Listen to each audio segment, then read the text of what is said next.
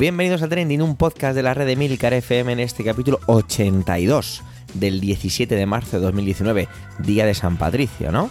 Aquí encontrarás algunas de las noticias más relevantes de la semana, contadas con opinión y análisis, muchas veces sacadas de Twitter y otras pues puede que no. Yo soy Javier Soler y soy el presentador, aunque aquí encontrarás más voces interesantes. Atención, que da comienzo Trending, tu podcast de noticias semanal. Adelante.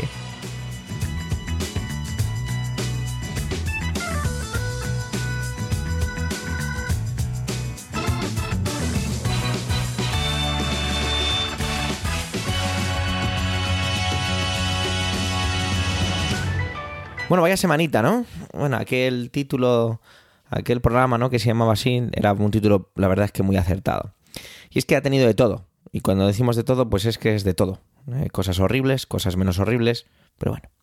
Para no demorarnos demasiado, vamos a ir directamente a por ello, ¿vale? Y es que Antonio ha decidido abordar el tema de la Constitución catalana. Justo venimos de que ayer sábado fue esa gran manifestación en Madrid sobre el independentismo. Bueno, vamos a ver de qué va todo esto, ya que ayer Twitter con todo lo de la manifestación, estaba casi, casi literalmente echando humo. Bueno, pues adelante Antonio.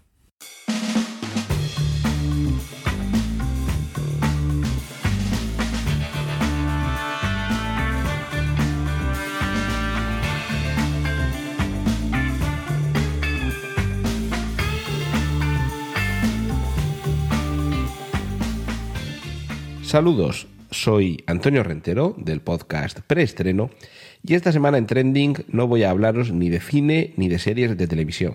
Tampoco os voy a hablar de cómo tengo esta voz que no sé cómo curarme de los males que me aquejan en la garganta, en la nariz y, eh, en el resto del cuerpo. Pero, en fin, eh, por una vez voy a tratar de ser lo más breve posible para exponeros lo que os quiero contar esta semana aquí en Trending.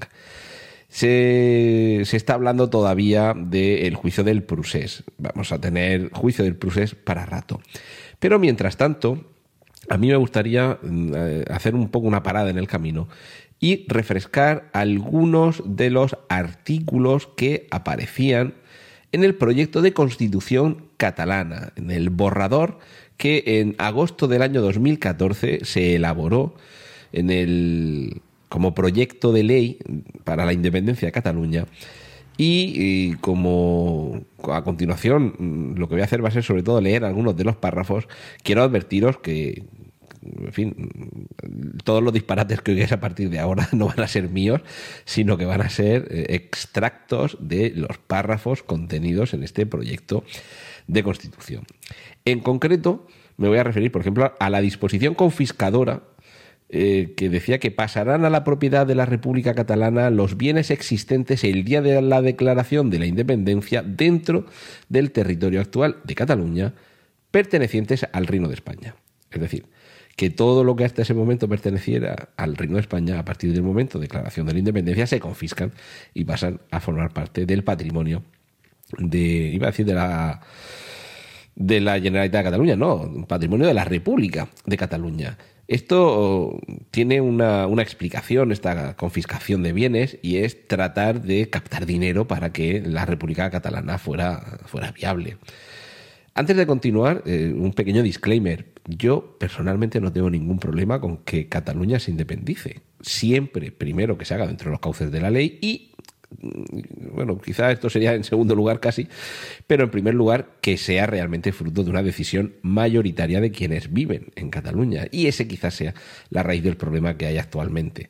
Y es que está la cosa bastante repartida. Eh, vamos a dejarlo en un 40-60. Vamos a no identificar un 45... 55.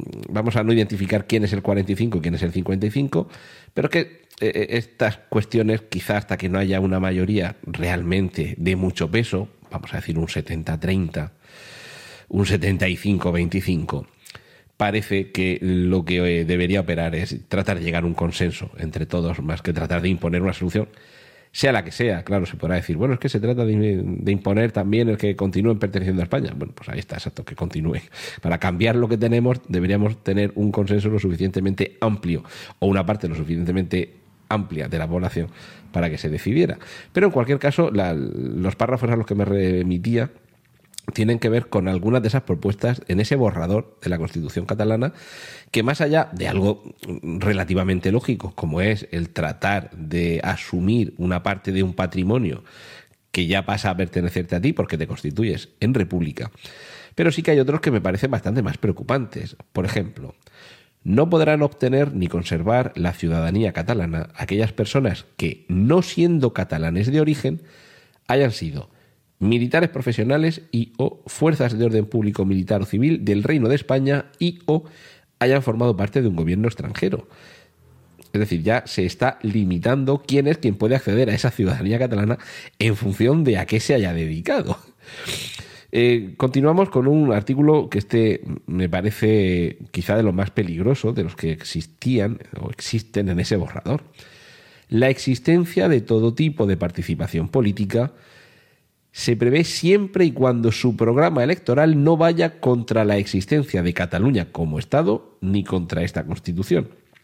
Es decir, algo que no tenemos en España, en la totalidad de España, en la Constitución española, que es la prohibición de que existan partidos contrarios al régimen constitucional actual, es decir, es perfectamente válido que existan partidos, no, solo es que sea válido, sino que es incluso deseable, que existan partidos que su vocación sea instaurar una nueva forma de Estado como es la República, eso creo que, en fin, eh, es más que defendible que existan, pues en el caso de esta constitución mm, se impedía, es decir, no puede existir en, esa, en ese borrador, es lo que se mantenía, no puede existir en una República de Cataluña un partido que defienda que el modelo de Estado sea otro. Imaginemos un partido que quiere que se vuelva a unir Cataluña a España o que propone que Cataluña siga siendo independiente, pero no como república, sino como monarquía, por ejemplo, que se recupere la corona de Cataluña, si es que alguna vez llegó a existir.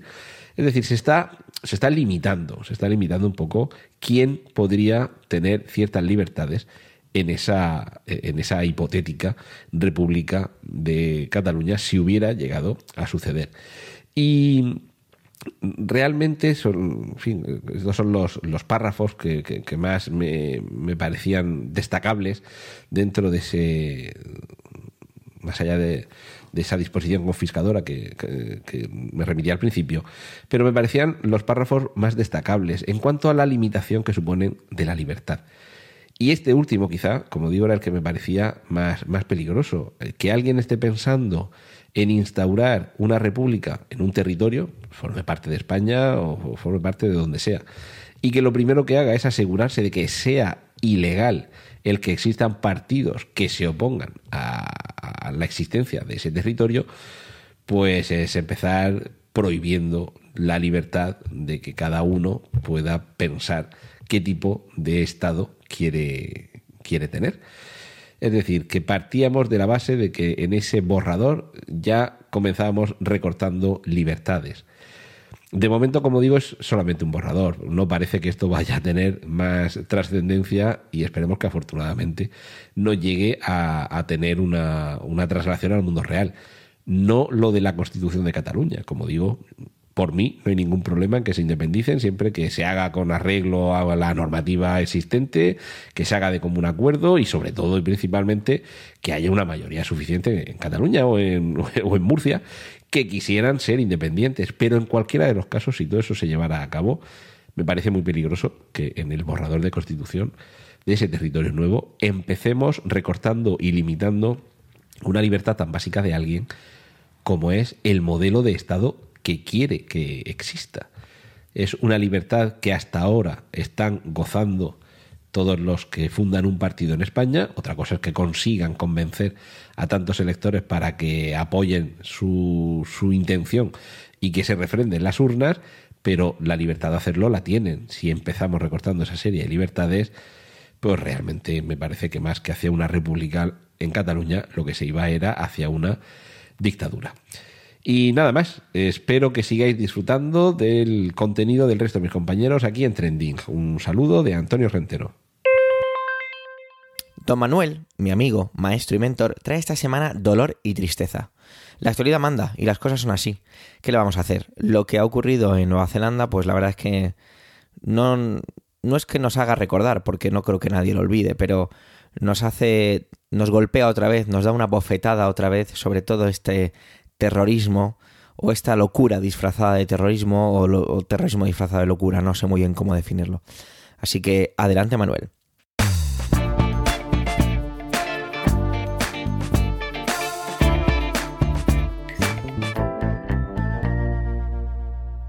Hola oyentes, hola equipo trending. Menuda semana. Apenas estábamos hablando del 8M y en España tres mujeres perdían la vida a manos de sus parejas en menos de 48 horas. El lunes nos recibía con el recuerdo a las víctimas del 11M y el accidente aéreo en Etiopía. Conocíamos también, algún día después, el asesinato de los niños de Godella, presuntamente a manos de su madre y el atentado contra las mezquitas en Nueva Zelanda venía a puntillar la semana. Sinceramente, el trending de hoy no me apetece nada, pues las otras aristas de la actualidad tampoco es que me digan nada, tampoco me ponen, no me molan en absoluto.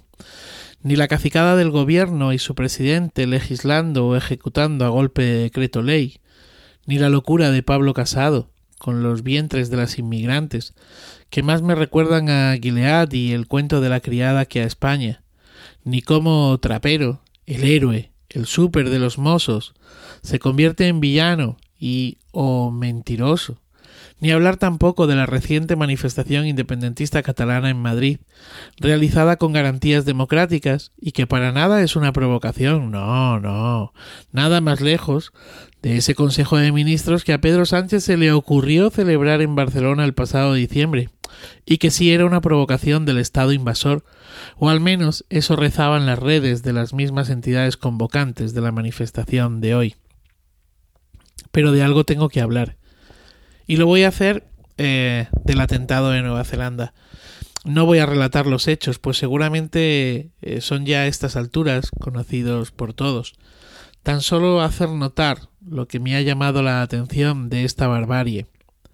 En primer lugar, que se trata de un atentado supremacista, supremacista de la extrema derecha contra objetivos islámicos, y quizá el más claro hasta ahora pues el que tuvo lugar en 2011 en Noruega no afectó a la población árabe o musulmana propiamente dicho, aunque detrás hubiera razones de, islamofobia, estuviera la islamofobia detrás.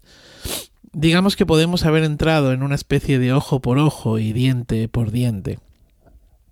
En segundo lugar, la tibieza con que algunos medios han hablado de lo ocurrido intentando evitar la palabra atentado, y utilizando el eufemismo de tiroteo, como si el daño no fuera el mismo, como si los unos y los otros fueran tontos, incapaces de ver la realidad, o tal vez intentando suavizar el ojo por ojo y el diente por diente. Y en tercer lugar, pues la consternación del país, un país donde nunca pasaba nada, o al menos nada de esto. Las palabras de su primera ministra no dejan lugar a duda, decía en estos días, en las horas siguientes al atentado, que tendrán que revisar su legislación en materia de armas de fuego. Pues se puede comprar, se pueden acceder a ellas con bastante facilidad. Y también revisar, por supuesto, sus protocolos de detección de estas células de ultraderecha susceptibles de causar tanto mal. Esta misma semana, Salvini en Italia, ha impulsado una reforma de ley sobre la cuestión de la compra y tenencia de armas de fuego. Una reforma que va encaminada a hacer de la cuna del derecho romano pues un estado del Far West. Y lo peor es que en España lo han aplaudido individuos como Abascal de Vox, partido que lleva en su programa ampliar la legítima defensa para que puedas tomarte la justicia por tu mano, el diente por diente, el ojo por ojo. De aquí a la legalización de las armas en nuestro país solo hay un paso. Y hasta aquí he llegado, no puedo decirles más. Ya me sabe mal, ¿eh? Ya me sabe mal dejarles con el cuerpo atribulado. Pero así estoy yo. Bueno, pensemos en el futuro con esperanza. Feliz día y feliz vida. En Trending la verdad es que tenemos muchísima suerte, porque tenemos amigos que están fuera de la red, que siempre están dispuestos a ayudarnos cuando se lo pedimos. Y este es el caso de Gerardo Rato, que ya hemos tenido la suerte de tenerlo aquí en Trending. Y es que le hemos pedido, ya que él es un gran conocedor de este tema, que nos, que nos aclare, que nos explique un poco todo lo que ha pasado con el Boeing 737 MAX. Una vez más, darle dar las gracias por su predisposición y os dejo ya con su voz y con su intervención. Adelante, Gerardo.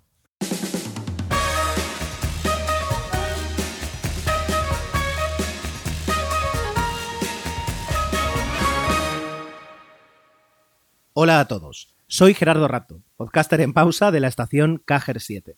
Muchas gracias a todo el equipo de Trending por invitarme a hablar de uno de los temas que sin duda más noticias ha suscitado durante la semana pasada.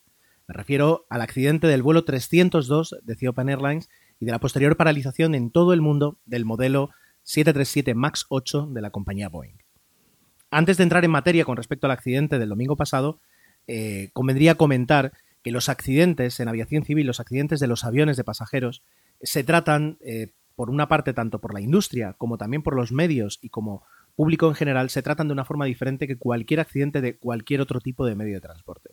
No se ve como algo aislado, como algo que, bueno, pues que puede haber sucedido por mil motivos diferentes y qué se le va a hacer, sino que por parte de la industria se hace una investigación exhaustiva en la que a veces se gastan cientos de millones de dólares con tal de poder saber con brutal certeza qué es lo que ha ocurrido y cómo solucionar los problemas, los fallos que han llevado hasta ese accidente. Por otra parte, los medios de comunicación eh, hacen una repercusión mucho más amplia eh, y la, audiencia pública también demanda muchísimos datos, demanda saber qué es lo que ha ocurrido. Esto sucede porque, a diferencia de otros medios de transporte, la aviación comercial se ve como un sistema.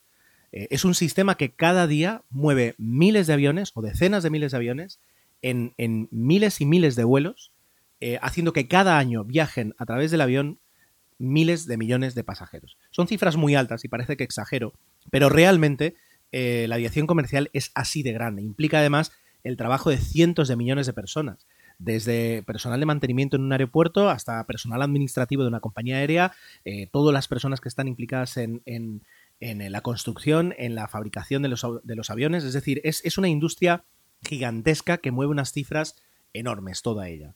Y una de las características que ha, que ha conseguido esta industria es que es enormemente segura. Es prácticamente o puede ofrecer una total seguridad a todos los pasajeros. La, perfección, la totalidad no existe, pero las cifras muy aproximadas sí, y la aviación comercial lo consigue. Eso hace que cuando hay un accidente lo veamos como un fallo del sistema, no un fallo de un avión en un país que no recordábamos por una compañía que nunca habíamos oído hablar, sino como un fallo en el sistema y por tanto si hay un fallo en esa parte del sistema podría haberla en otro, en otro mucho más cercano, en uno que nos afecte a nosotros.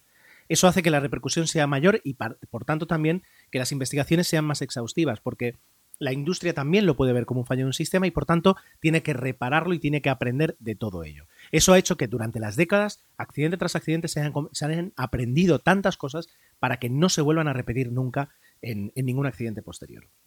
Dicho esto, el siguiente paso para hablar del vuelo de Ethiopian es una parada el 29 de octubre de 2018.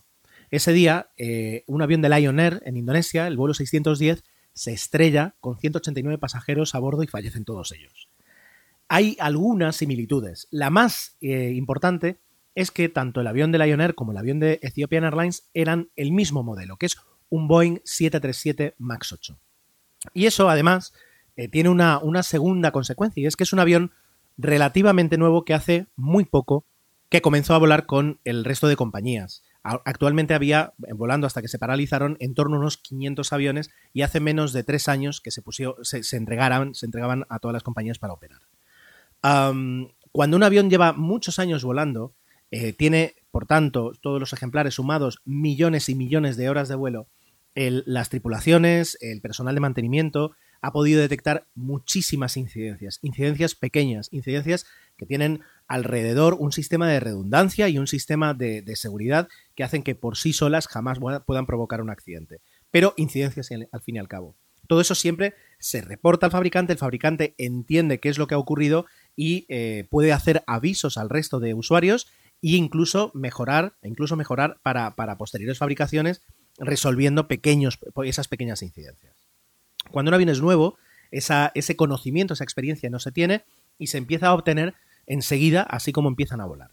El hecho de que un avión relativamente nuevo, bastante nuevo, haya tenido un accidente y luego el posterior de Ethiopian Airlines la semana pasada, de repente hace sonar todas las alarmas porque podría deberse a un problema de diseño, un problema que no ha sido detectado todavía o que se debía desde luego haber detectado antes del lanzamiento del avión. Aunque el avión está certificado por diferentes instancias certificadoras, autoridades europeas, eh, americanas, eh, chinas, que en su momento revisaron todas las características del avión y dijeron que el avión era seguro. Pero enseguida vamos ahí.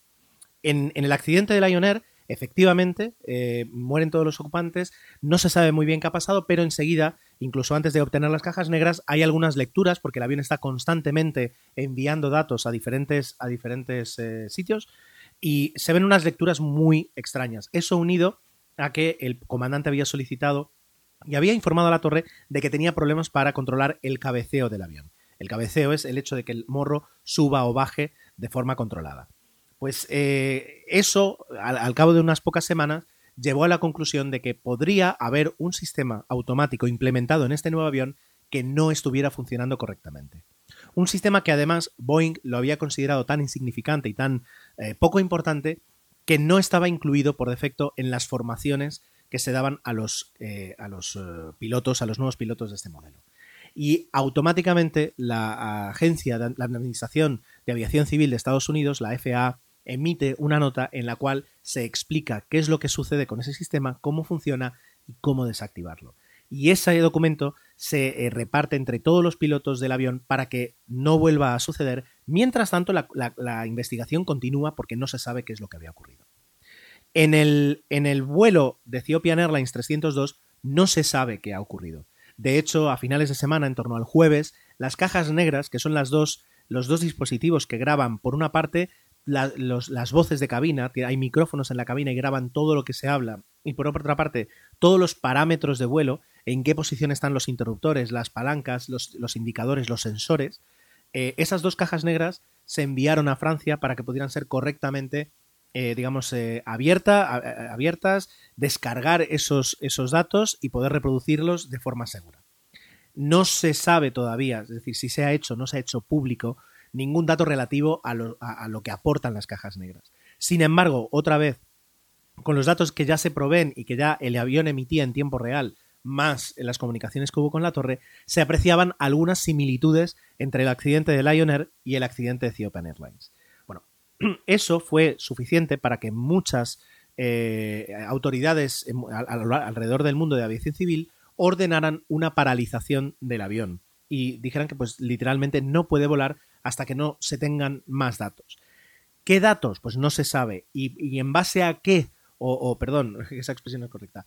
O, con base a, qué datos o a qué certezas se ha ordenado la paralización, tampoco se sabe. Eh, yo en, públicamente en Twitter critiqué la decisión de la agencia europea eh, que por una parte decía que no se tenía ningún dato ni se podía tener ninguna conclusión, pero se paralizaba la flota.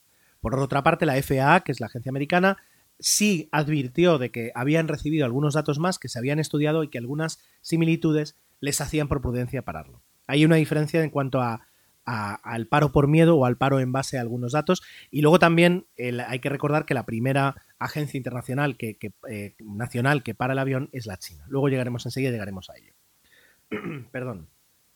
Ahora, ¿qué es lo que va a suceder? Ahora va a suceder que Boeing va a tener que enseguida solucionar a petición de la FAA y por tanto, y además porque necesita que esos aviones vuelen para que no causen un mayor eh, perjuicio económico más alto a las compañías aéreas y al propio fabricante por, por responsabilidad que podría tener, tiene que lanzar una actualización del software que controla ese sistema automático para que no vuelva a suceder algo parecido.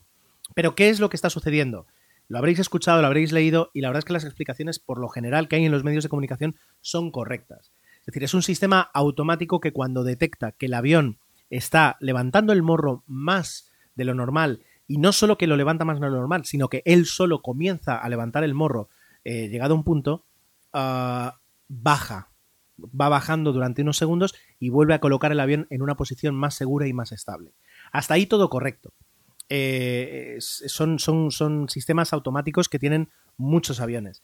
Sin embargo, si hay una lectura errónea del sensor, porque ahí tiene que haber un sensor en, en el avión que le diga a todos los sistemas el avión está con el morro arriba, con el morro abajo y cuánto está con el morro arriba y con el morro abajo. Si ese eh, sistema da una lectura fallida, y habría que ver, pero no se sabe, por supuesto, por qué, si es que la ha dado y por qué la daba eh, la lectura errónea, el, avión activa ese sistema y lo que hace es que en lugar de bajar el avión, bajar el morro del avión cuando está peligrosamente subiendo, eh, lo que hace es empujar el morro para abajo si, por ejemplo, el avión no estaba subiendo pero la lectura es errónea. Empuja el morro para abajo y hace que el avión descienda con, bastante velocidad. hay sistemas y hay formas, por supuesto, para desactivar ese sensor. Lo que ocurre es que en el caso del primer vuelo de Lioner, los pilotos no tenían esa información porque Boeing no la había facilitado. Y por otra parte, en el segundo vuelo todavía no se sabe qué es lo que, lo que ha ocurrido. En las noticias de hoy se comentaba que el segundo oficial había notificado a la torre de control que el avión, nada más despegar, tenía una velocidad muy, inusual y pedía que, se ascendiera porque no podían volar tan rápido, tan bajo. Eso, por ejemplo, alejaría esas similitudes y colocaría que las circunstancias de los dos accidentes fueron totalmente diferentes. No excluye de culpa al fabricante, no se sabe qué es lo que ha ocurrido y eso es la postura un poquito que debemos tener, que es no, no sacar conclusiones eh, antes de tiempo y permitir y no, no dar las prisas a, los equipos de investigación para que hagan un trabajo exhaustivo y un trabajo correcto. Eh, desde mi punto de vista, a lo mejor se ha corrido mucho y se, han anticipado eh, eh, las, agencias a la hora de plantar los aviones en el suelo y no permitirles volar. A lo mejor hay unos riesgos controlables y unos sistemas de redundancia que permitían que no volviera a suceder un accidente así. Por otra parte, la opinión pública muchas veces demanda unas medidas que ellos, la, propia opinión pública no entiende, pero que quieren que tener esa, esa, paz mental de saber que ningún avión que tenga un problema puede volar, cuando eh, eh, eh, se está, bueno, puede, puede, generar que en el día de mañana cualquier tipo de incidencia, cualquier, cualquier tipo de, accidente conlleve a, a, unas, a unas respuestas tan grandes que sean contraproducentes. Pero eso ya sería otro tema. Y luego también no podemos obviar, y en las noticias, en algunas noticias que he leído, no se ha obviado, que hay unas tensiones políticas y económicas al respecto. Por supuesto, Boeing no quería dejar el avión en tierra por, las pérdidas para, las aerolíneas y las pérdidas para el propio fabricante y la responsabilidad que podría tener. Por tanto, la FAA tal vez se vio presionada por parte de los fabricantes diciendo no dejes este avión en tierra. Por otra parte, la autoridad china, la autoridad europea, las dos tienen unos intereses contrarios porque tienen sus propios holdings eh, estatales y podría eh, eh, favorecer, ya solo para la, opinión pública y la imagen, el, destruir un poco la reputación de un avión nuevo. No digo que haya sido así, no tengo el más mínimo dato para apoyarlo, pero creo que no debemos ser tan superficiales como para ignorar que este tipo de presiones existen. No sé luego hasta dónde llegan. ¿Qué es lo que va a suceder ahora? Pues eh, mm, se crearán unos sistemas de redundancia a través de parches de software, a través de procedimientos y de formación, que eh, hasta que se tenga una solución final puedan garantizar que el avión pueda eh, volar de forma totalmente segura. El avión volverá a volar, hay más de 5.000 aviones eh, volando cada día, de este, perdón, solicitados, encargados a Boeing, a este fabricante, volarán y será un avión de éxito, sin duda, porque es un avión que, ha cosechado en las décadas anteriores muchísimo éxito y este también lo será. Sin embargo, veremos unos descuidos, unos fallos, unos malos procedimientos, una mala certificación que han causado en este caso, desgraciadamente, eh, pues muchas víctimas que se podían tal vez eh, haber evitado. Y esta ha sido mi colaboración. Doy las gracias otra vez al equipo de training por invitarme a estar aquí.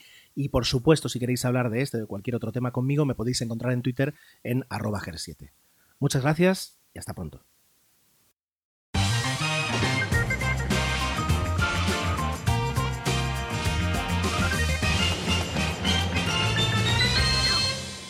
La verdad es que quizá debería ser un poco más trending de lo que es, o quizá al ser tan trending eh, se ha desgastado un poco, ¿no? Y es que hablo un poco, hablo del Brexit, ¿vale?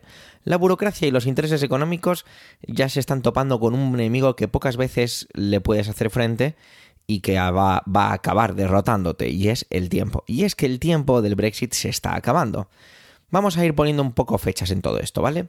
Según el calendario, el 29 de este mes, estamos a día 17 de marzo cuando se graba este podcast, el 29 de este mes. Quedan 12 días para que se consuma, según el, artículo 50 del Tratado de la Unión Europea que se encarga de gestionar y coordinar todo este proceso, la salida del Reino Unido de la Unión Europea.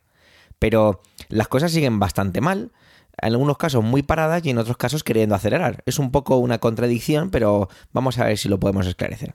De hecho, por eso decía que algunas intentando acelerar, pero frenadas. Porque este martes 12 eh, se volvió a rechazar una propuesta en el Parlamento británico de nuestra ya entrañable y amiga Theresa May.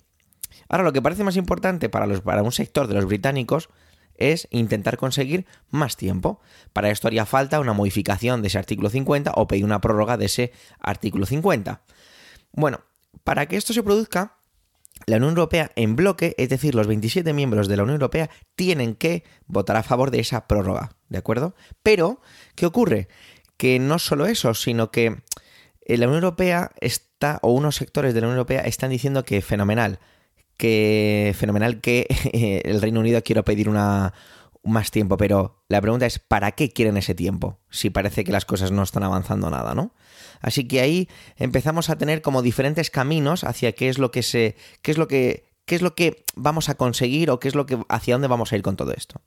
¿Vale? Vamos a ver, se habla de que Theresa May pediría hasta el 30 de junio, ¿vale? Esto incluiría que los amigos ingleses se intervendrían en las elecciones europeas de mayo.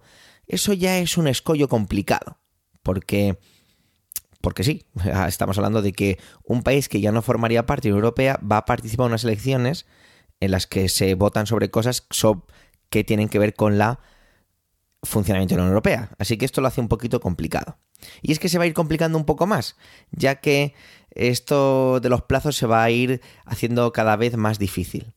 Hemos visto ya muchas caras de Theresa May, ¿no? En la Unión Europea la veíamos, hombre, no cómplice en ocasiones, pero sí defendiendo sus intereses, pero siendo un poco consciente de lo que pedía, ¿no? Y una actitud, pues muy política con los diferentes dirigentes de la Unión Europea. Sin embargo, nada más pisar su tierra, Reino Unido, la cosa siempre se daba la vuelta y así incluso llegó a culpar a Europa de todo esto.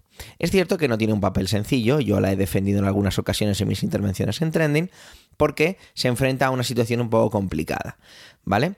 Otra de las situaciones que vamos a encontrar aquí y a la que Teresa May, yo no sé si está especialmente de acuerdo con esta, pero porque se habla de ese rumor, que yo creo que ya no es tan rumor, sobre esa segunda consulta a la ciudadanía sobre la salida o no del Reino Unido de la Unión Europea.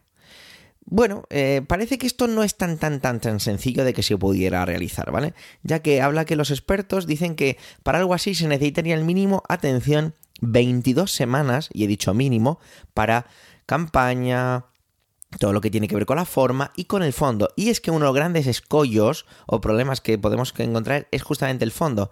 Y es que habría muchas, eh, digamos, expertos en todo esto, donde lo, muy, lo más importante sería exactamente qué y cómo se le pregunta a la ciudadanía acerca del Brexit. Algo que a mí me parecería como muy sencillo, ¿no? Muy, muy simplificado. ¿Quiere usted que Reino Unido siga la Unión Europea? Sí o no. Pero parece ser que eso no es tan sencillo. Bueno, no sé, desconozco. La verdad es que no entiendo y he estado buscando un poco por qué esto es un problema. Pero bueno, sin duda esto parece un, un castillo en naipes y viene un vendaval eh, y, la verdad es que es todo como muy delicado y muy frágil. Frágil era la palabra que estaba buscando.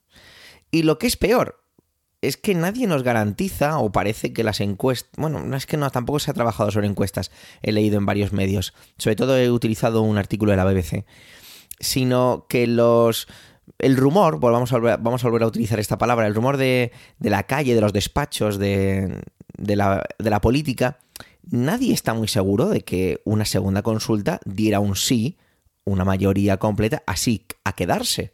Entonces, esto es un poco complicado.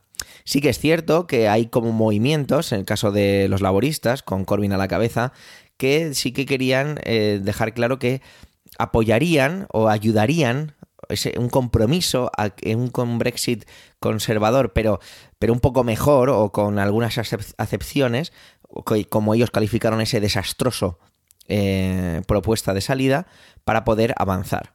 Bueno, oye, parece que en algunos casos hay algunos movimientos, ¿no? Otros prefieren centrarse en esa, esa, ampliación del plazo, pero desde un punto de vista para conseguir que el fondo fuera lo que hemos dicho hace un momento, el conseguir otra votación.